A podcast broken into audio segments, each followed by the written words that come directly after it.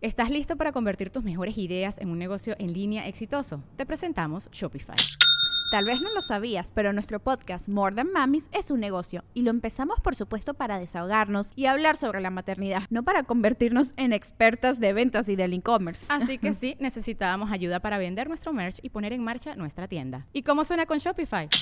Llegó otra venta. Shopify es la plataforma de comercio que está revolucionando millones de negocios en todo el mundo. Ya seas un emprendedor desde tu casa o desde donde sea, Shopify es la única herramienta que necesitas para iniciar, administrar y hacer crecer tu negocio sin dificultades. Con Shopify puedo gestionar pedidos, envíos y pagos desde cualquier lugar, brindándote toda la información y estadísticas de tus ventas al detalle. Regístrate para un periodo de prueba con tan solo un dólar al mes en shopify.com barra sonoro, todo en minúsculas Ve a shopify.com barra sonoro para llevar tu negocio al siguiente nivel. Shopify.com barra sonoro.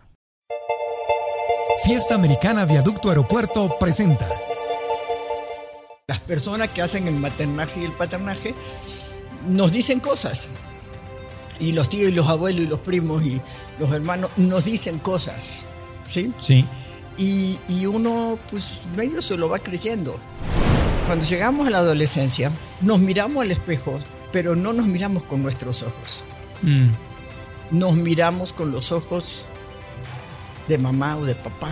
Tu vida es lo que tú cuentas que es tu vida. Si tú quieres que la otra persona cambie porque a ti te molesta que sufra, Sí. es tu problema, no es el problema de la persona. O sea, los demás te van a tratar como tú te tratas a ti. ¿Quieres aumentar la autoestima?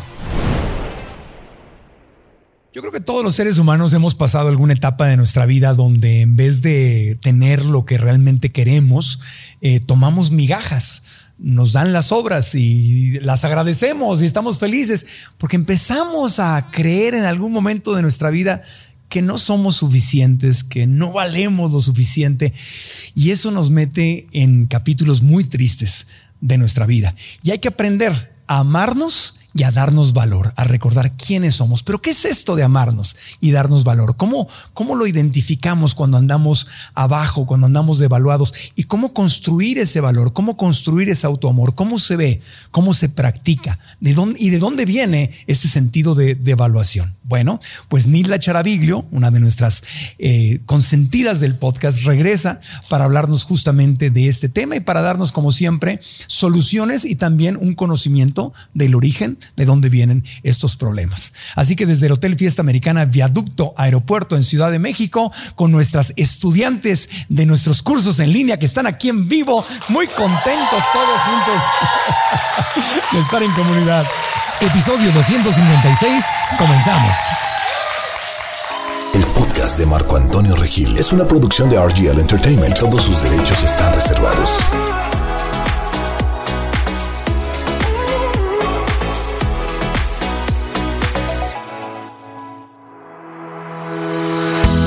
La doctora Nilda Charaviglio ha dedicado años de estudio gracias a los cuales ha ayudado a miles y miles de personas a encontrar el camino correcto en sus relaciones. Psicoterapeuta con maestría en sexología, maestría en terapia familiar, máster en programación neurolingüística. Nilda escribe, da conferencias y además es creadora del diplomado El placer de amar. Nilda Charaviglio está en el podcast. Es ella. Es ella. Es Nilda, Nilda, Nilda. Te habían recibido así como estrella, eh, como cantante. No, yo, yo- yo- yo no estudié psicología para esto, dice Nilda. Te queremos, Nilda. Te queremos porque nos ayudas mucho y gracias por venir otra vez. Un placer. La verdad que me divierto contigo. Yo, yo también. Nos divertimos y aprendemos. A todos nos ha pasado. Levante la mano quien ha vivido momentos de lo que comúnmente se le llama baja autoestima o bajo valor, que nos sentimos deva- devaluadones. Levante la mano. A todos nos ha pasado. ¿Cuántos de ustedes que nos ven y los que están aquí han de repente aceptado cosas que sabes que no te mereces, que sabes que están abusando de ti, que te están agarrando de tapete, pero ahí vas y te la aguantas? ¿Les ha pasado? En algún momento de nuestra vida. Ese es el dolor, Nilda. Ese es el dolor y duele mucho y es, y es Sí, horrible. Es horrible. Es y, horrible. y hay mucha gente que nos está viendo y que puede estar pasando por esto, podría pasarle. ¿Qué hacemos, Nilda? Danos la receta para, para salir de esto y como el, el título lo promete, aprender a amarnos y darnos valor. ¿Por dónde empezamos? Bueno, no existe autoestima si no existe aceptación de la autoimagen. No existe autoestima si no existe aceptación de la autoimagen. Eh, muchos eh, colegas se pasan muchos tiempos tratando de subir la autoestima Ajá. sin lograrlo, pero porque nunca se ocuparon de la autoimagen. ¿Qué es la autoimagen? Es cómo me veo yo cuando me miro al espejo, eh, con ropa, sin ropa, este, y con los ojos de quien me miro. ¿Sí? Tengo que saber cómo me, miraba mi mamá, me miraba, qué, qué me decía, tú eres gorda, flaca, alta, baja, linda, fea, tonta, inteligente, este, deportista, eh, artista, eh, o sea, los padres o los que nos crían, ¿no? O sea, eso de la madre y el padre, o sea, las personas que hacen el maternaje y el paternaje nos dicen cosas y los tíos y los abuelos y los primos y los hermanos nos dicen cosas, ¿sí? Sí. Y, y uno, pues, medio se lo va creyendo, ¿no? Si tanta gente te dice cosas, ¿no? Entonces tú te vas creyendo lo que la gente dice de ti. ¿Por? ¿Qué? ¿T- ¿Estás tonto? ¿No te gira la piedra? No, no, sí te gira la piedra. Pero el asunto es así, los seres humanos somos individuos sociales, las dos cosas, ¿verdad? Sí. Entonces, nos construimos hacia adentro, pero eso que construimos lo validamos a través de la mirada de todos los que nos miran. ¿Sí? Sí. Entonces, lo que los otros nos devuelven de lo que nosotros hacemos es una especie de evaluación pareciera de nosotros, no de lo que hacemos, sino de nuestro ser. ¿Se entendió la diferencia? Eh, explícala por segunda ocasión para que se, estar seguros de que se entendió. Eh, cuando los demás nos dicen, ah, tú eres muy inteligente, o muy trabajador, o muy vago, o muy deportista, o lo que sea, ¿sí? Este, mm, pareciera que no están hablando de lo que nosotros hacemos, Sino de quienes somos. sino de quienes somos. Que eso es muy diferente. Y ese somos va a nivel de identidad, ¿sí? Sí. y nos creemos que eso somos, ¿sí? Cuando en realidad el ser humano desde que nace hasta que se muere es proceso, vive en, siempre en transformación. Entonces no somos, nunca somos, siempre vamos siendo. ¿sí? Claro. No sé, es lo mismo a los 5 que a los 10, a los 15, a los 20, a los 30, a los 40. Entonces, por ejemplo, si soy bueno para correr y mi mamá me dice, qué bueno eres para correr, qué bárbaro, qué... bu-". Eso es una habilidad que tengo en ese momento. Sí, Pero yo me creo que soy bueno para correr. para correr y eso creo que ese es, que ese es quien soy. No es una habilidad, sino es quien soy. Entonces ahí empieza el drama. Ajá. Porque entonces, si mi compañerito me ganó en la carrera de 100 metros, me voy a matar, ¿sí? Para ganarle la de 200, ¿sí? Porque si no, defraudo a mi mamá. Y no soy. Y no soy, Claro, ¿sí? Entonces mi identidad está en juego, claro. ¿sí? Entonces lo primero tenemos que aprender es que todo lo que nos dice la gente y nosotros mismos nos decimos, Sí. porque también nos lo decimos nosotros, ¿verdad? Eh, es acerca de cómo actuamos, no de quiénes somos. Y en ese momento, lo que estás diciendo, en ese momento. En ese momento. No mañana, no en un año. Y, y no porque fui buena tenista a los 15 años, tengo que llegar a los 50 y ser buena tenista. O sea, como por qué a los 15 me gustó el tenis, pero no sé, a los 30 me gustó patinar y a los 50 me gustó, no sé, subirme a los árboles, qué sé yo, la- eh, escalar, yo qué Claro. sé, cualquier otra cosa. ¿sí? Entonces, eh, esta mirada de los demás nos, nos convierte en cosa. Ah, en un objeto, se, sí. se- se dice cosifica, pero es- está muy fea la palabra, muy Sí. dominguera. Entonces, eh, eh, eso que no- tú eres Si nos la creemos que somos, entonces es una jaula. ¿Sí? Sí, es un concepto. O sea, no soy lo que piensan de mí y tampoco soy lo que yo pienso de mí. Exacto. ¿Sí? Todo lo que dicen de mí, lo que yo pienso de mí, es acerca de cómo yo actúo En ese momento. en ese momento. Y ya. Y punto. ¿Sí? Ahora vamos a hacer un ejercicio sobre eso, bien chistoso. Hagamos un ejercicio. Pero eh, este es el primer punto. Ok. Porque si nosotros nos creemos que la persona que hace el maternaje nos dice tú eres esto, esto, esto, esto, y nos lo creemos. Y papá o quien hace el paternaje, y tú eres esto, esto, esto, esto, y esto, y nos lo creemos. Entonces, cuando llegamos a la adolescencia, y un poco más, este, nos miramos al espejo, pero no nos miramos con nuestros ojos Mm. nos miramos con los ojos de mamá o de papá. Ujú. ¿Sí? ¿Sí se puede identificar eso? Sí, claro. ¿no? Está, muy claro, sí. sí. Es un personaje y me creo que soy ese personaje. Sí. Y si no soy ese personaje o me salgo de ahí, entonces sufro porque estoy fallándole a, ese concepto. Sí. Te dicen que tú eres muy buen hijo. No. Y entonces tienes que... Y si no. soy buen hijo, sufro y entro en crisis. ¿No?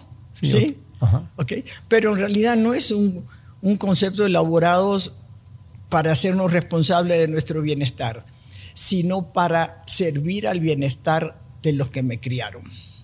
Ok. ¿Ok? Para servir al bienestar de los que me crearon. Pero obviamente ellos no te lo enseñan con esa conciencia. Ellos piensan que te están Claro enseñando cosas buenas para ti. Si ellos te dicen lo que ven, digo, o sea, Ajá. Tú ves a Luna y dices, ay, qué linda perrita, Sí. ¿no? Sí. Este, po- porque ves y, y- y te gusta, entonces dices, qué linda, Claro. ¿no? Y si te qué lindo chico, te dicen cuando eres chiquita, ¿no? Ay, qué lindo chico. Pues es lógico, la gente te mira y dice lo que ellos ven. Claro. El asunto es, no existe la realidad. Sí. Es subjetiva la realidad. Es subjetiva. Es una apreciación, es una opinión, un Eh, juicio, Exacto, es una interpretación. una interpreta, una historia que me cuento. Sí. Sí. Eh, ¿cómo, cómo funciona el cerebro? Este, la, la neurociencia en eso es una maravilla.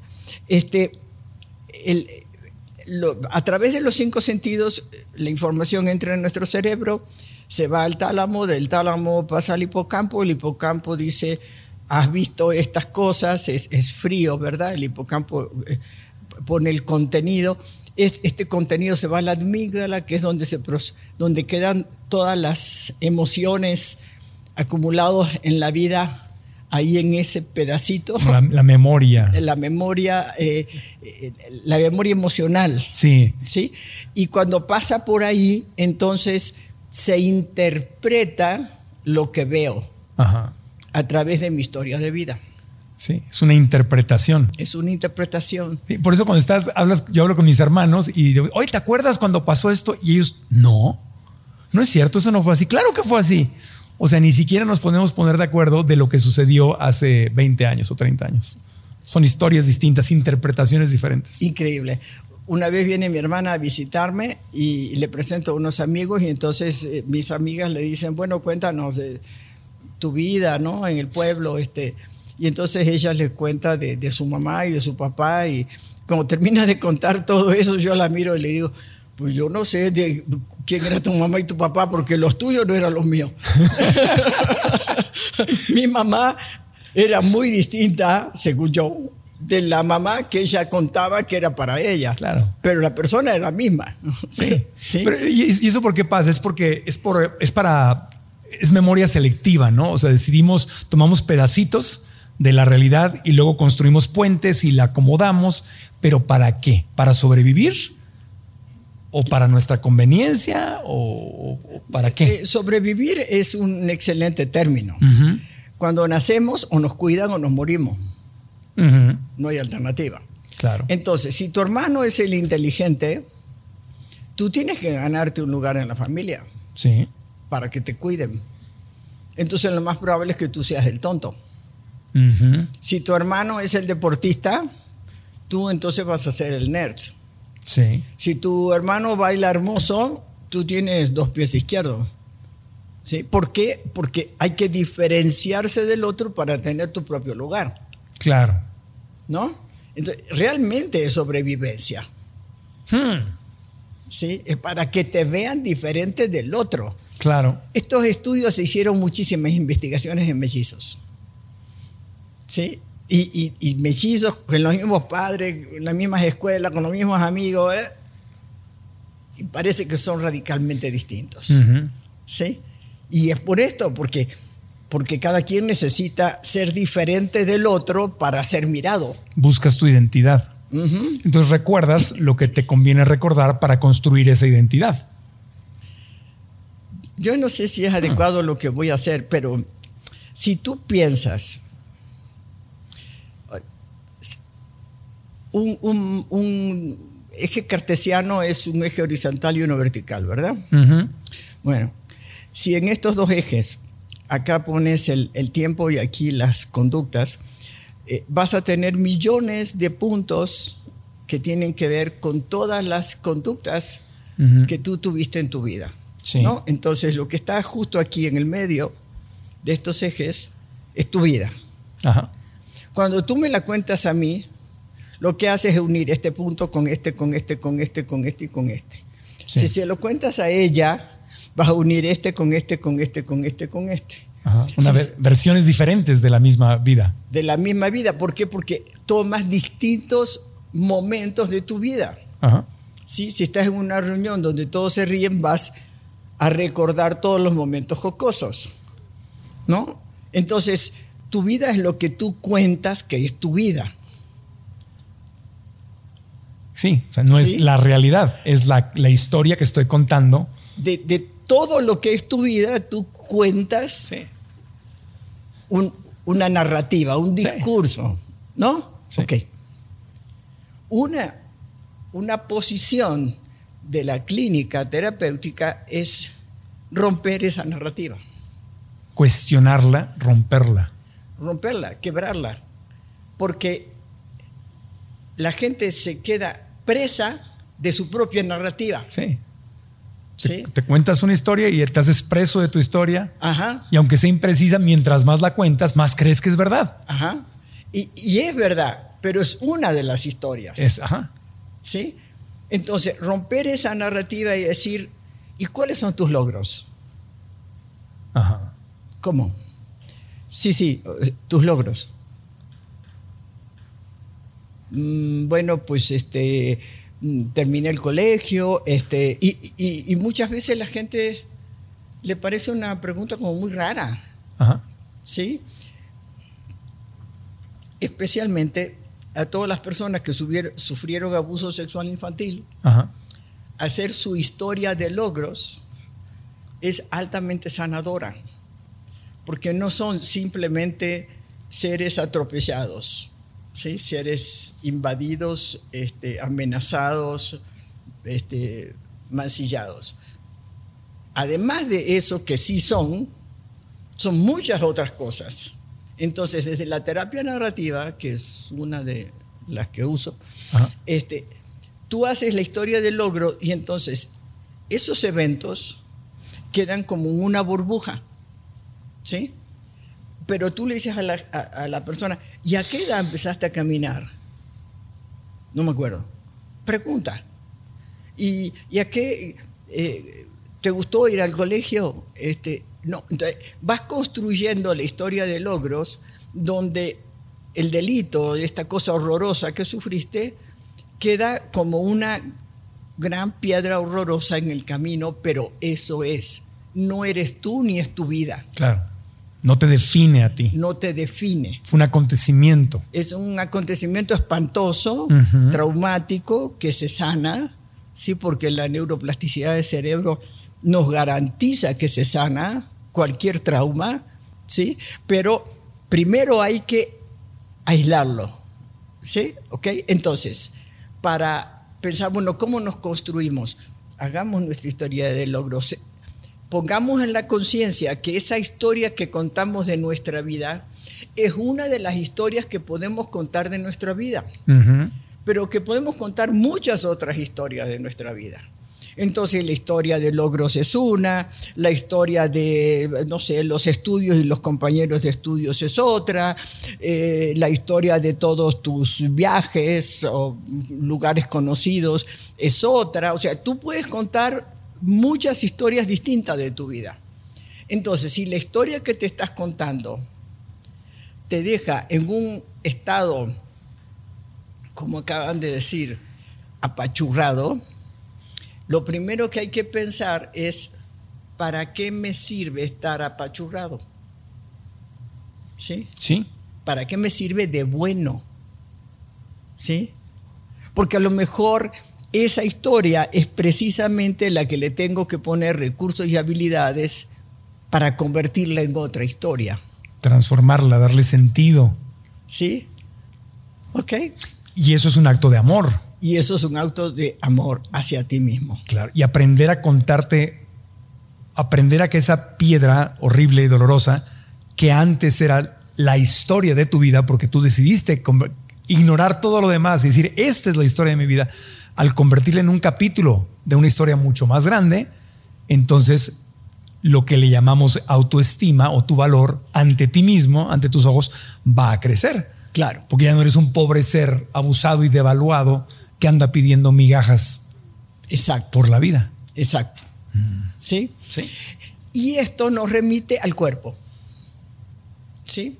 Muchas veces el cuerpo eh, demasiado, demasiado delgado, demasiado gordo, demasiado eh, maltratado, demasiado eh, con, con- con muchas eh, eh, enfermedades que, Sí. que no termino de, de como de, mm, de sanar a ninguna, empiezo todos los tratamientos, pero al final los dejo un poquito y entonces son crónicos, etcétera. Tienen que ver con, con esto, ¿no? O sea, si yo no le presto atención al lenguaje de mi cuerpo, es porque estoy desconectado. Ok. ¿sí? Tengo una cabeza con una narrativa que digo que soy yo, ¿sí? Pero de aquí para abajo es un cacho de carne que cuelga O sea, vives, vivo en mi cabeza, pues. en mi cabeza De mi y, del cuello para arriba, y aferrado de esa narrativa, de la historia. de esa historia. Sí. ¿Y, y por qué nos aferramos a esa, a esa narrativa? ¿Por, por qué es tan seductor aferrarse a una narrativa dolorosa? Porque el ser humano solo tiene dos maneras de evolucionar. Una, te gira la piedra, ¿sí? reflexionas y transformas. O te va a doler tanto, tanto, tanto, tanto que vas a cambiar. Mm, ¿sí? Muchas veces al consultorio llega gente realmente destrozada. ¿sí? Nilda, esta es mi última oportunidad. ¿sí? Personas y parejas y familias. ¿sí? Este, ya cuando, cuando ya no aguantas más, o pides ayuda, o simplemente tú cambias, pateas el tablero y dices al diablo con todo esto y me voy a la China. ¿sí? O sea, hay distintas maneras de, de- de salirse de eso. Pero ¿para qué sí sirve? Bueno, precisamente para poder trascender el dolor, para poder transformarlo. Sí. Sí. Ahora, hay- ahora hay gente que no se sale de esa narrativa y se echa toda la vida con una narrativa y se mueren con esa narrativa. Y está perfecto. Ok. Porque el camino de evolución de cada quien es sagrado Y hay que respetar eso. y hay que respetarlo. Porque eso puede causar también una narrativa de dolor y frustración alrededor. Si un ser que tú quieres está en una narrativa negativa y, y donde ves que el sufrimiento es por esa narrativa y tú quieres salvar a esa persona y quieres sacarla de esa narrativa, no puedes. Y ahí tienes tú el problema. El- no lo tiene la persona. Claro. Fiesta Americana Viaducto Aeropuerto. El mejor hotel cerca del aeropuerto de la Ciudad de México. Visítalo y disfruta de sus espacios innovadores y comodidades de vanguardia. El hotel más inteligente de la ciudad. Elegante, minimalista y cálido. Está ubicado en el centro comercial Vía 515 a solo 10 minutos del Aeropuerto Internacional de la Ciudad de México. ideal para viajeros de negocios, familias y grupos que buscan lo mejor en modernidad, tecnología y sofisticación. Descanse y pasa momentos agradables en su lobby bar, restaurante, área coworking y su terraza inigualable. Cada detalle de Fiesta Americana Viaducto Aeropuerto es un reflejo de la eficiencia y un diseño único. Síguenos en sus redes sociales como arroba FA Viaducto.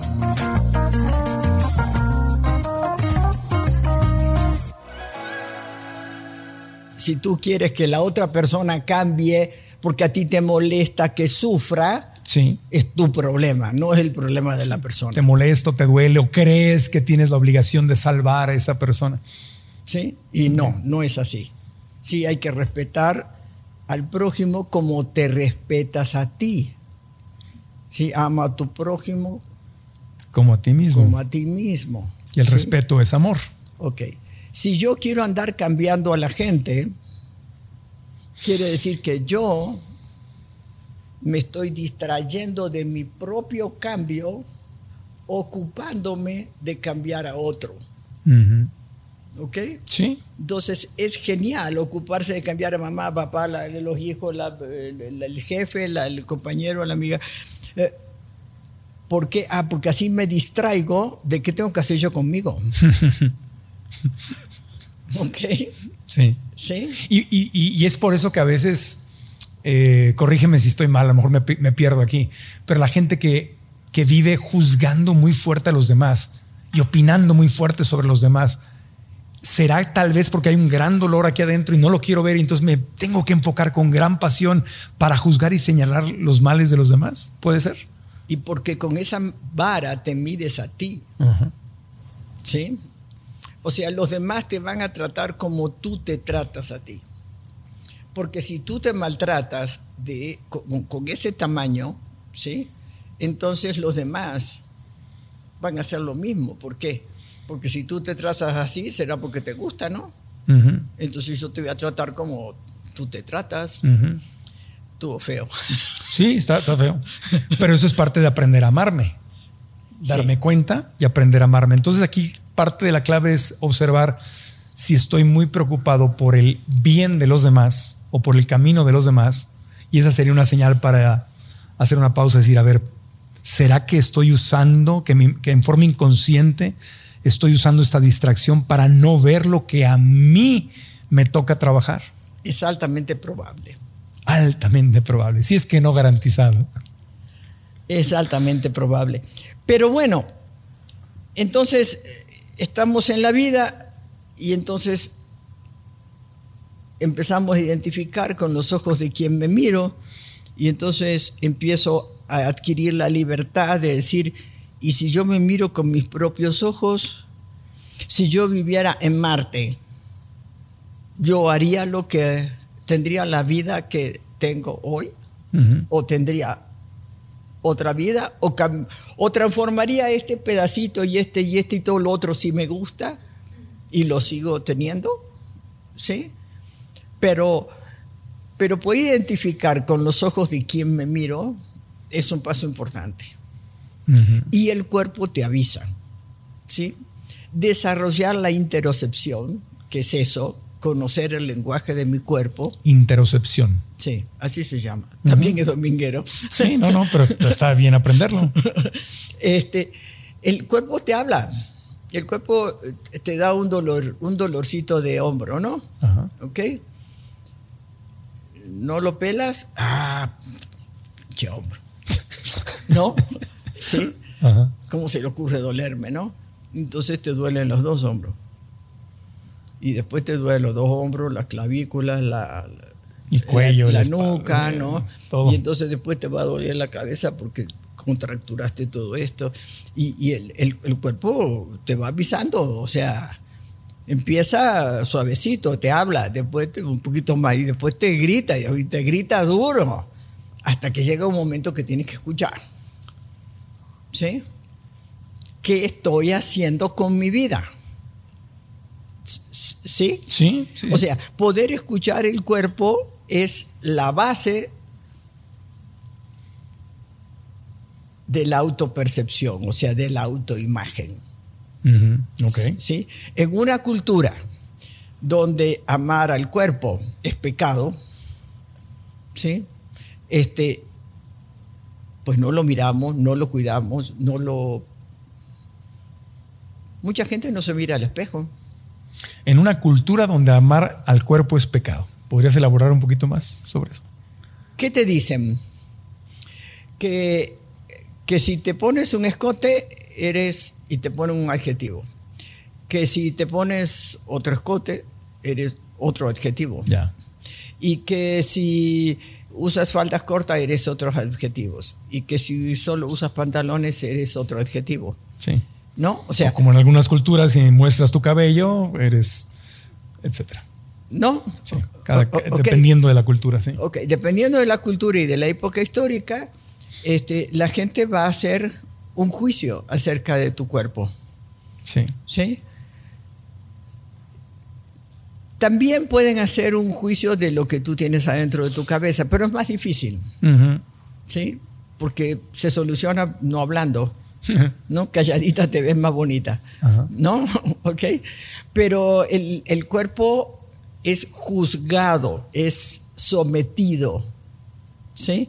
Entonces es difícil darnos cuenta que es en la aceptación, el respeto, el amor a nuestro cuerpo, a nuestra imagen de nosotros mismos, donde empieza el amor a mí y al prójimo.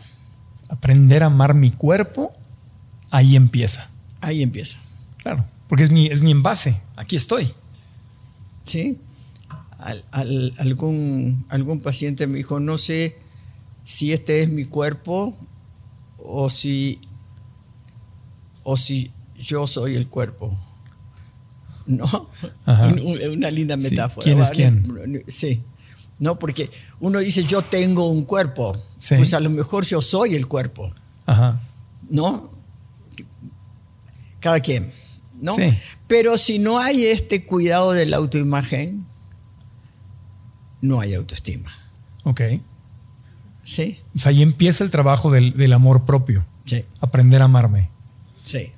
¿Y, Sí. y cómo, cómo aprendo a amarme? ¿Tú qué le recomiendas a, a un paciente? Pues yo creo, que, yo creo que a todos nos ha pasado, ¿no? Que nos paramos, salimos del baño y nos paramos todos los días, si, si te bañas diario, frente al espejo o te cambias de ropita y siempre es como que, hmm, estoy- en mi caso, estoy muy blanco porque nunca me da el sol. Entonces siempre traigo bronceado de granjero. De aquí al cuello para arriba. Y estoy blanco, blanco. Y siempre hay una parte de mi mente que dice, estás muy blanco. ¿No? Y está mal, y está mal estar blanco. Lo, lo cool sería estar bronceado. Un ejemplo. ¿Quién dije? ¿eh? ¿Quién dice? Pues Instagram, tantos mis, los, todos los bronceados, ¿no? Y entonces empieza, debería de salirme a la alberca a broncearme, pero es que no me gusta tirarme al sol, no me gusta la sensación de tirarme al sol a tostar, pero es que debería de hacerlo, Ah, es que, pero te ves muy blanco eh, y, em- empieza, ah, ah, y empieza el sufrimiento por falta de aceptar literalmente que tengo piel blanquita, me pongo tostadito cuando me da el sol, pero soy blanquito, blanquito y no, hay una parte de mi mente que no le gusta. Porque lo cool hoy es estar morenito, Estar bronceadito. bronceadito. Y en otros tiempos, cuando voy a los museos, cuando he ido a Europa y voy a los museos, la gente rica se protegía del sol porque estar tostadito era feo. Y se ponían hasta maquillaje blanco porque mientras más blanco significaba que vivías adentro de la casa y eras rico y la gente pobre estaba afuera. Entonces yo veo eso y digo, qué bruto estoy. ¿No? Porque no es ni una cosa es verdad ni la otra es verdad. Ni la Y es otra. falta de amor a mi cuerpo. Eh, fuimos a, a China un día y Sí. la, la chica que ah, nos daba los tours, eh, casi feminista te podría decir, ¿no? Pero un día había mucho sol y, y calor y esta mujer venía con, con un, un suéter, este, ¿viste estos que tienen el agujero para los dedos? Para los deditos, sí. ¿no? O sea, un, un suéter hasta aquí con Sí, los como de invierno. Sí, y un paraguas, Paraguas. una sombrilla, Sí. ¿no? Y le dije, ¿no tienes calor? Porque todos andábamos de tirita, ¿no? Este, Sí. Dice, sí, sí. Le digo, "¿Y- ¿por qué te tapas así, no? Dice, ah, porque a los hombres chinos les gustan las mujeres blancas. No les gustan las mujeres blancas. Le gustan Ah, les gustan las mujeres blancas. Entonces se tapaba toda, se moría de calor, pero para gustar a los señores. Ay, cuántos rollos nos metemos en la cabeza. Estás en un país equivocado, vete a China.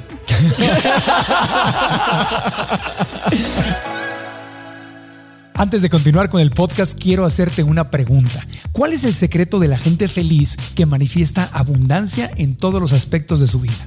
Bueno, la clave está en nuestro diálogo interno.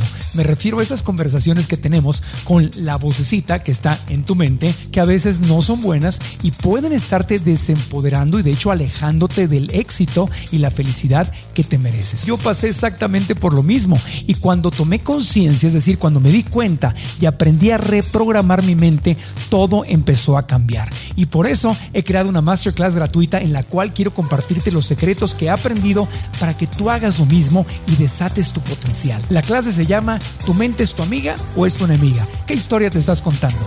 La clase es completamente gratis y puedes registrarte haciendo clic en la liga que está aquí abajo o visitando marcoantonioregil.com diagonalmente. Repito, marcoantonioregil.com diagonalmente. Así que nos vemos en la clase. Y ahora regresamos al podcast. Por ejemplo, en países latinoamericanos, la gente rubia tiende a llamar la atención, ¿verdad? Y hay incluso una creencia de que es, de que es mejor ser rubio. ajá. Y cuando he tenido la fortuna de viajar, he ido a Finlandia o a Noruega, caminas, yo para esos países soy moreno. Claro. Aquí soy más blanquito, allá soy más moreno. Y te voltean a ver las rubias como cosa así, y tú, ay, qué pegue traigo. Porque les gusta la piel morena, Claro. porque no tienen mucha piel morena. Claro. Entonces, ay, o sea, ¿y, qué- y cuál es verdad? Ninguna es verdad. Siempre nos gusta lo distinto, Ajá. Sí, ¿no? sí. Lo distinto. Bueno, entonces me decías cómo. ¿Cómo? Bueno, primero identificar con los ojos de quién me miro, Porque ahí empieza la libertad Sí. de elegir que me miro con mis ojos. ¿Sí? Si, si no sé con los ojos de quién me miro, pues me voy a seguir mirando con los mismos. Entonces esa es la primera reflexión. La segunda reflexión es, tengo que escuchar a mi cuerpo. ¿Sí? La tercera reflexión es, tengo que amar a mi cuerpo. Me conviene, claro. ¿sí? A partir de que yo acepto mi imagen, la autoimagen que yo construyo para mí desde mis propios ojos, entonces después el camino es fácil. ¿Sí? Mm. Porque, digo, sobre autoestima podemos decir un millón de cosas, pero, pero finalmente, ¿qué es la autoestima? Es una especie de acumulación en el efecto recompensa del cerebro, ¿sí? De todos tus logros. ¿Sí? Por eso que la baja autoestima no existe. No existe. Porque si tú dices que, que, que tienes baja autoestima, quiere decir que hay una autoestima que es normal y otra que es alta. Ujú. ¿Verdad? Sí. Entonces no hay, es o hay autoestima o no hay autoestima. Cada quien tiene la autoestima que tiene. Ok. No, ok, alta y baja sería una, una comparación. Una comparación, pero además con, con qué parámetro. De nuevo, vamos a lo mismo. ¿No? O sea, Sí. ¿con, con quién me comparo para decir que la mía es baja? Sí. ¿No? O sea, Sí, sí, sí. Digo, Popularmente lo que se dice es que si, si me amo, entonces no voy a aceptar que me den migajas y voy a este, valorarme y entonces traigo auto, alta autoestima, me amo, me amo y sé que valgo. Y si traigo baja autoestima significa que creo que no valgo, creo que estoy defectuoso, creo que eh, soy como de... ok, pero eso no se llama baja autoestima. No. ¿Cuál sería el lenguaje correcto entonces para referirnos a, a esto? Yo no soy responsable, Bueno, como consejo. no, yo no soy responsable de mi bienestar, de lo que a mí me gusta, de construir lo que a mí me gusta. ¿sí? Pero si yo me comparo con aquel, hay una cosa muy horrible que siempre digo, la voy a decir. Dila, dila. Como villana de la, la voy a decir, la hace con el dedito. Este, muchas personas, mujeres en especial, pero también hombres, este, van con su mamá, con su papá o con quienes lo hayan criado y, y la mamá, eh, es que tú tendrías que no sé qué y le da consejos y haz esto y haz lo otro y haz lo demás allá, ¿no? Y, entonces eh, es- vienen al consultorio, es que mi mamá me dice o mi papá me dice, bueno, entonces le digo, mira, te voy a dar la respuesta para tu mamá. Le vas a decir así, cuando te dé un consejo, le vas a... Es que esto no se hace. esto no se tiene que hacer. Este, le vas a decir lo siguiente. Mira, mamá, si yo te hago caso a todos tus consejos, voy a terminar teniendo la vida que tú tienes. Uy, Dios. Y resulta que a mí tu vida no me gusta. Entonces yo no te puedo hacer caso. No, pero. No, Está, está feo. está feo. Está feo. Viene la mamá a la terapia también. Pero es verdad.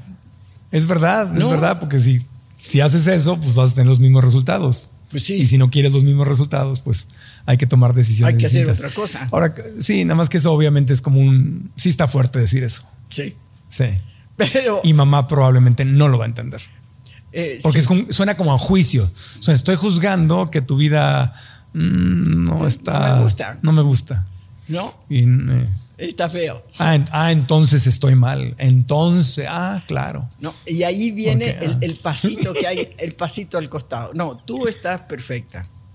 ¿sí? Tú tienes todo el derecho del mundo a tener la vida que tú deseas, eliges y, y- y- y actúas, igual que yo. Yo quiero otra cosa. Yo tengo el mismo derecho que tú de hacer mi vida a mi manera. Así como tú haces tu vida a tu manera, ¿m? yo tengo el mismo derecho a hacer la mi vida a mi manera. ¿Ok? Ok. No hay por qué introducir el juicio. Al contrario, introduces el amor. ¿El amor a qué? A que si somos adultos, nos relacionamos de adulto adulto, de mujer a mujer, o de hombre a hombre, o de mujer a hombre, adultos, parejos. Ya no adulto, niño o niña. Yo, no, no la niña que quiere cambiar a su mamá o a su papá.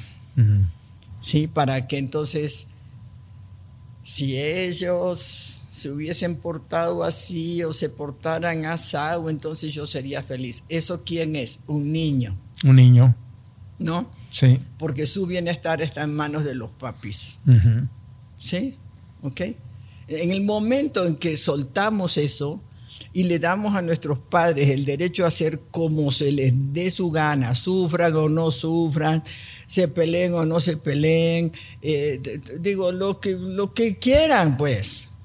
¿sí? En el momento que uno les da a ellos el derecho de hacer su vida a su manera, es porque hemos adquirido el derecho a hacer la nuestra, nuestra, Sí. nuestra vida a nuestra manera. Sí.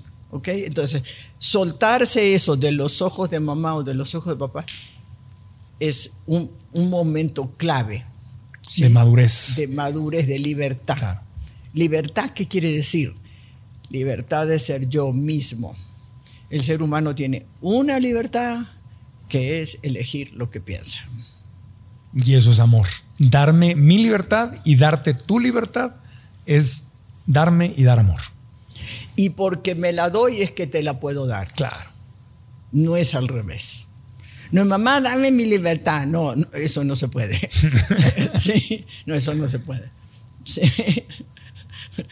Y no sabes la cantidad de veces que pasa eso. Este, no es que mi mamá no me deja y tienen 25 años. ok. Vamos a empezar por ahí. ¿No te deja qué? ¿Sí? Ah, no, es que yo vivo en la casa de ella. Ah. Entonces acá empieza la autoestima. Me lavan la ropa todavía, me hace la comida. Me ahorro la renta. Claro. ¿No? Ah, ok. Entonces acá empiezan las verdaderas independencias. ¿Sí? Si no eres independiente económicamente, está en chino. Hay casos, ¿eh? Hay exclusiones. a la regla. Pero está muy difícil que tú puedas darte la libertad de elegir. ¿Se entiende esto? Sí, por supuesto. Ok. Es el tema de la libertad financiera, el bienestar financiero es parte de tu libertad y se extiende después al matrimonio. Ajá. ¿Sí? Y en el matrimonio o en la pareja tiene una característica muy bonita. Si yo soy independiente económica de mi relación de pareja, entonces el otro está seguro que yo estoy ahí porque lo quiero. Exacto. En cambio, Sí.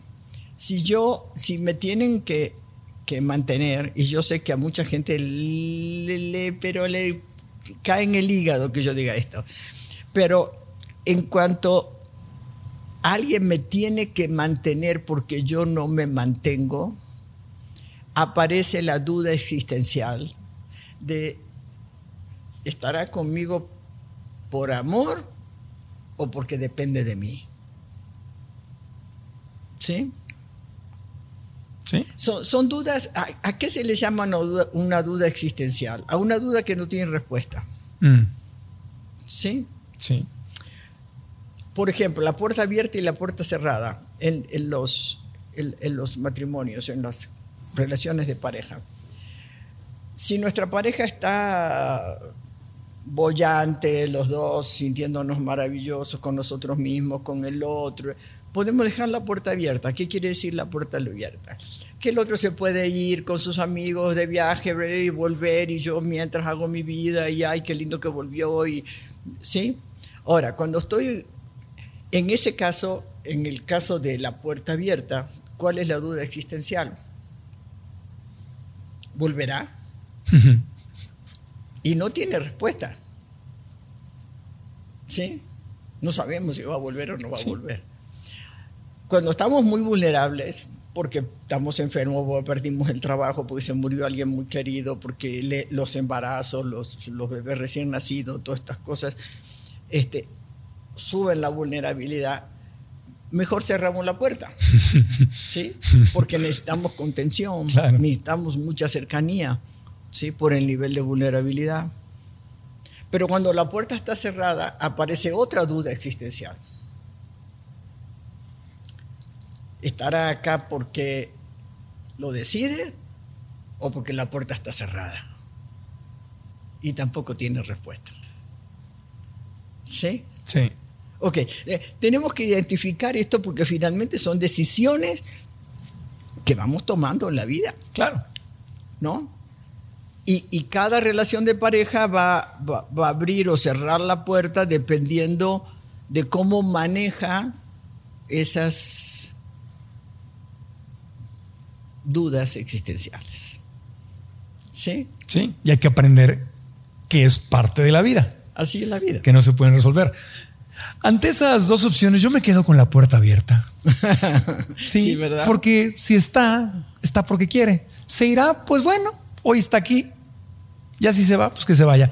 Pero es más bonito saber que está contigo porque quiere estar contigo. Sí. Entonces ahí seguimos con la autoestima. Sí. Eso es independencia económica. Pero se aplica igualito a la dependencia emocional. ¿Sabes la cantidad de gente que llega al consultorio, se gritan, se insultan, a veces hay violencia física, este, se dicen cosas horrorosas y cuando yo pregunto, ¿y por qué están juntos? Ah, porque la amo o lo amo. ah. ¿Cómo? ¿Cómo? Señorita Laura. ¿Cómo, cómo, cómo, cómo lo amas? O sea, tú amas que te grita y esto y... No, no, eso no. Ok, entonces amas un cachito de la otra persona, pero todo el otro no lo amas. A ver, explícame. Y finalmente, ¿sabes en qué queda todo eso? Que lo que aman es la expectativa que tenían. Aman la foto, Sí. el statu quo. el confort, la comodidad. Eso es lo que aman. No, no al ser humano. No la realidad que están viviendo, sino la idea. ¿sí? O sea, el apego generalmente no tiene que ver apego a la persona. ¿Sí? Parece que duele la persona.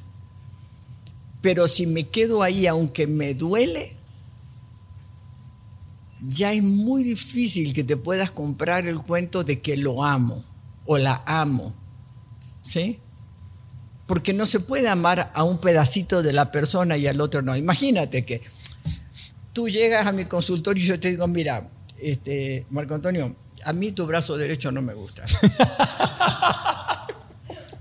Así que por favor déjalo en la sala de espera y tú entras así. Así, pero así pasa en las relaciones. Así pasa, Sí, ¿no? sí. Entonces, yo te pregunto a ti. Pregúntame a mí. Ya no, si- no tengo mapa, así que no tengo nada que. No, no he hecho mi mapita. si, si yo, tú ya cumplí, yo ya cumplí todos los pasos que te dije, todos, Sí. ¿sí? Que, que autoimagen, que independencia, bla, bla, ¿no? ¿Cómo más que te quiero a ti? ¿Quieres que conteste? Sí. Pues para compartir. Para compartir. Porque sabe más rico compartiendo. sí, Porque suma, Porque suma, exactamente. ¿sí? Cuando compartir suma, es riquísimo compartir. Sí, Súper. Porque no lleva presión, no hay obligación, no es como que te atrapan y. y- no, no. Es. ah, Exacto, exacto. sí. ¿sí? ¿Será que tendré autoestima o será que no tendré? Si, si, si yo ya me siento así. Completa. co- completa como venimos diciendo. ¿Será que tengo o será que no tengo? Obvio que sí. ¿Verdad? Sí. ¿Que tan difícil es? No. No. Entonces, Pero, pero es un concepto completamente diferente que con el que crecimos viendo y escuchando. No Sí. es difícil, es completamente distinto. o sí, Sí. ¿quieres aumentar la autoestima? Ujú. Ponte metas chiquititas, lógralas y aumenta la autoestima. Claro. Claro, si tú dices, piensa en grande, sueña en grande, este, cuando seas millonario, Sí. este, eh, cualquiera se puede hacer millonario, Ajá. este, Sí, pero. y lo más probable es que estés planeando tu frustración, Sí. ¿no? Una altísima expectativa. Entonces vas a decir, tengo baja autoestima. Culpa de la baja autoestima es que no soy millonaria. Mm. Cuando yo creé esa fa- Ya esa- encontré a quien echarle la culpa y es a la baja autoestima. ¿Qué más? ¿Qué más? Nada. Ya se nos acabó el tiempo. ¿Cómo habla cosa? No te dejé hablar, Nilda. Qué bárbaro. Échame la culpa. Muchas, muchas, muchas gracias por tu sabiduría, por tu amor, porque aparte eh, siento cómo compartes con una vocación genuina de ayudar. Y se siente en tus palabras y en tu intención. Así que te lo agradecemos y le damos un aplauso con mucho amor a Nilda.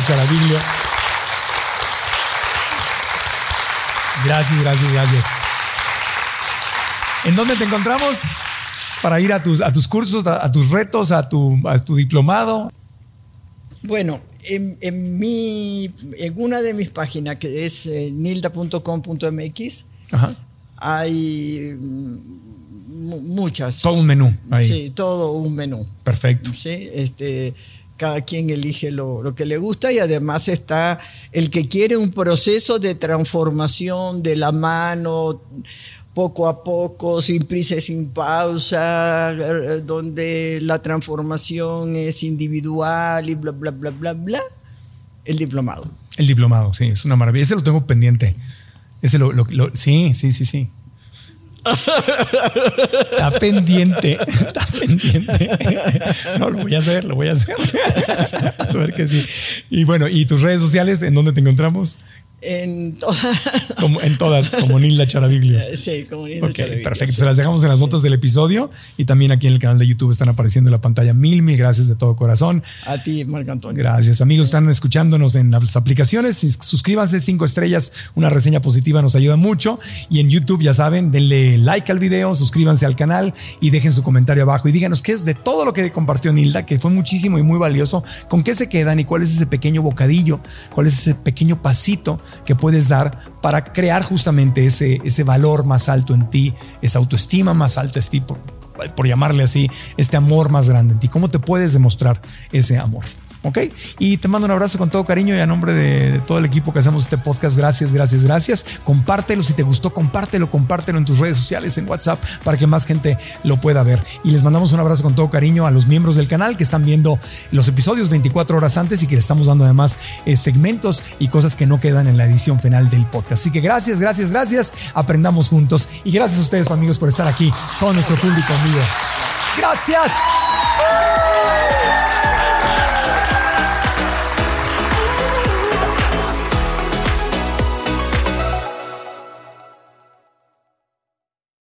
¿Estás listo para convertir tus mejores ideas en un negocio en línea exitoso? Te presentamos Shopify.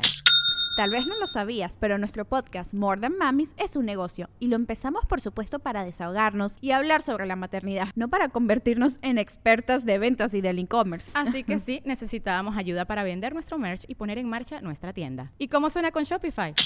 Llegó otra venta. Shopify es la plataforma de comercio que está revolucionando millones de negocios en todo el mundo. Ya seas un emprendedor desde tu casa o desde donde sea, Shopify es la única herramienta que necesitas para iniciar, administrar y hacer crecer tu negocio sin dificultades. Con Shopify puedo gestionar pedidos, envíos y pagos desde cualquier lugar, brindándote toda la información y estadísticas de tus ventas al detalle. Regístrate para un periodo de prueba con tan solo un dólar al mes en shopify.com barra sonoro, todo en minúsculas.